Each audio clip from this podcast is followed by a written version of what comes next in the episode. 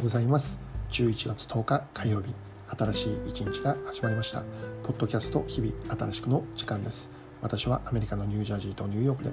ラブジョイピースチャーチという日本語教会の牧師をしている中島と申します。よろしくお願いいたします。この放送は聖書のメッセージを10分ほどにまとめて月曜日から金曜日まで毎朝6時に配信をしています。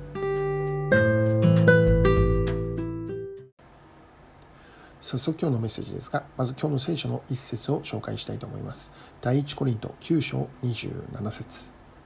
私は自分の体を打ち叩いて従わせます。それは私が他の人に述べ伝えておきながら、自分自身が失格者になるようなことのないためです。今日はこの一節から日々の鍛錬というテーマでお話をしていきます。えー、今日は初めですね、えー、まあ、私の趣味の一つを紹介したいと思うんですね。で、まあ、私は実はそんなにえ趣味と言えるものは持っていなくて、えー、まあ、これといって、え趣味だって言えるものないんですけども、えあえて、え趣味と呼べるものがあるとするならばあこのプロレスなのかなと思うわけですね。えで今日は少しプロレスの話をしようと思うんです。え私は子供の頃からプロレスが好きでもうこのテレビで毎週必ず見ていたんですね。で当時はアントニオ猪木ですね、え彼が率いる新日本プロレスが、え金曜夜8時から放送されていまして、私はその放送をもうどれだけ、えもう子供の頃楽しみにしていたか分かりません。で私はもともと北海道の北見市出身でですね、え、人口10万人ほどのそれほど大きくはない町でありましたけどもでも私が子供の頃はですね1年に一度必ずこのプロレスのその新日新日本プロレスの大会が北見で開催されていたんですね。でもちろん私は毎回必ず見に行っていました。24歳で東京に上京した後も東京ドームで行われる大会そのプロレスの大会を何度か見に行ったこともありましたね。とにかく私はこのプロレスが大好きな少年時代また青年時代を過ごしていたんですで今ではというとですねさすがに、えー、まあ、今試合試合を見るということはなくなりました、えー、時間もないですし、えー、まあ、牧師の仕事にあまり良い影響はないかなと思ってあまり見ないようにしているんですけども、えでもいまだにこの試合結果ぐらいはチェックさせてもらっているんですね。だから今でもこのチャンピオンが誰なのかとかですね、誰と誰が試合をやってどういうストーリーで、まあ、どういうふうに勝ったのかと、まあ、そういう情報だけは目にしていて、えー、分かっているんですね。でその中で最近私が注目している一人の選手がいまして、まあ、注目しているというかあすごいなって、まあ、驚かされている感動を受けている、まあ、そういう選手がいましてですね、えー、鈴木みのるという選手であります。鈴木みのる選手の何がすごいのかということなんですけども現在彼は52歳という年齢であってしかもその年齢にあって現在でもメイン級の試合を行うことができるほどの選手であるということなんですね。一般的にこのプロレスの世界においてはですね大体この40代の中盤ぐらいからあどんどんこのメインラインから外れていって、えー、脇役的な立ち位置に移行していくということがあ多いんですね。30代とかあ、まあ、40代の前半ぐらいまではこのメイン級の選手として活躍をしていたとしてもですね、えこの40歳半ば頃からはメインからは外れていく、まあ、そうなる理由としてはやはりこの体力的な問題なんです。でこの鈴木みのる選手と同じぐらいの年代の選手も、まあ、実際何人かいるんですけども鈴木みのる選手以外はもうすでにこのメインラインからは外れていてこの若手の指導役的な立場になっているということなんですね。まあ、もうすでにすでに引退をしてしまっている人も何人かいるわけです。しかしその中にあって鈴木みのる選手はいまだに現役であってメイン級の試合をこなすことができるほどもう元気100倍もうアンパンマンではないですけどもそういう状態なんですね。つい最近まで新日本プロレスの中で、えこの3番手の位置にあるネバーというタイトルのチャンピオンという立場に彼いたんです。また彼は鈴木軍という軍団を形成していて、えまあ、そこのボスとしても君臨をしているということなんですね。まあ、とにかく衰えを知らない、え、今でも中心的に活躍をされている選手であるということなんです。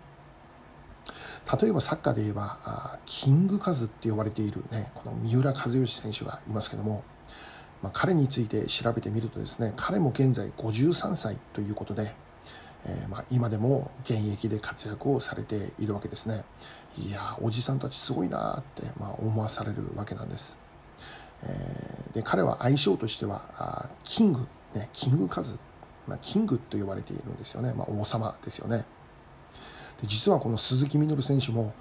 プロレス界の王様っていう、まあ、そういう愛称があるわけなんですね、まあ、どちらも王様という、まあ、キングという点で共通点があるということなんですけど、で私はこの鈴木みのる選手が今も現役で頑張っている。しかも少しの衰えもなくメインラインで活躍をしているということに大変この励まされるわけですね。この年になるまでメインの活躍ができているということはどれだけの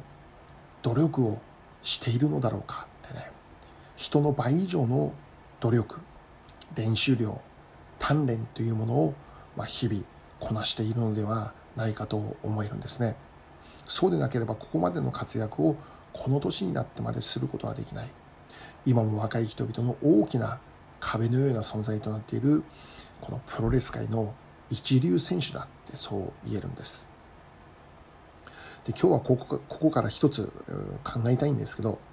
それはこの日々の鍛錬努力練習ということなんですね。鈴木選手がどれはどれほど熱心に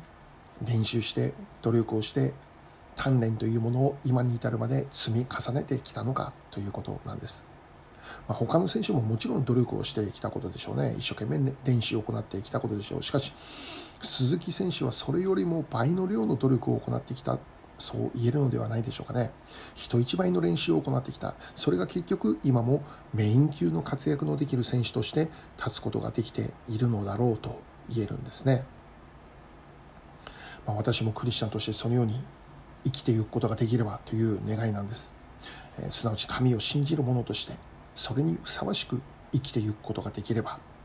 そのためには私たち側でやっていかなければならない。鍛錬とか努力とか練習とかがあるということなんですね。まあ、それが祈りと御言葉を中心とした生活です。聖書を通して神を信じる者としてのふさわしい生き方を学び、そのように生きていくことができるように祈るということ。神を信じるにふさわしいものとして生き方を追い求めていく。ここを追求することを忘れてはならない。怠っていてはならないということなんです。もちろん神を信じる者としてそれにふさわしく生きていくためにそれは私たちの努力とか頑張りでできるようなものではありません。聖書を見ればそれも精霊様の精霊様の恵みによってそのように私たちを変えられていくということを教えているわけなんです。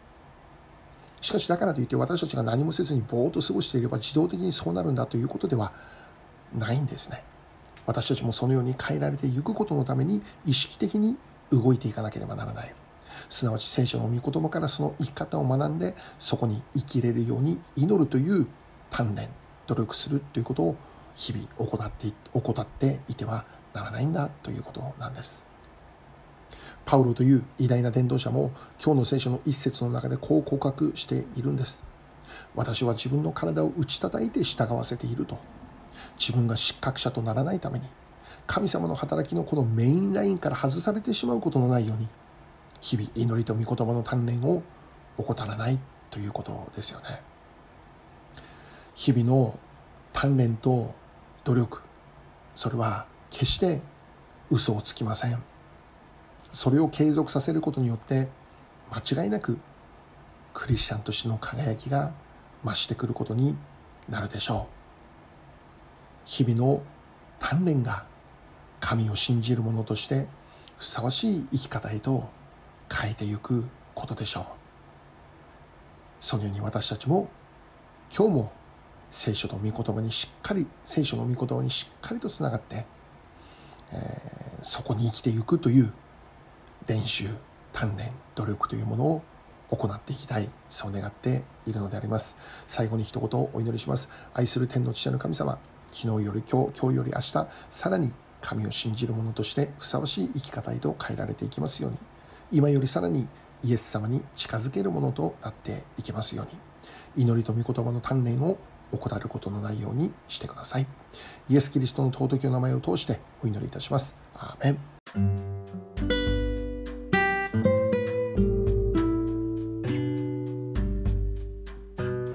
今日はここまでとなります、えー、良い一日をお過ごしください。ではまた明日。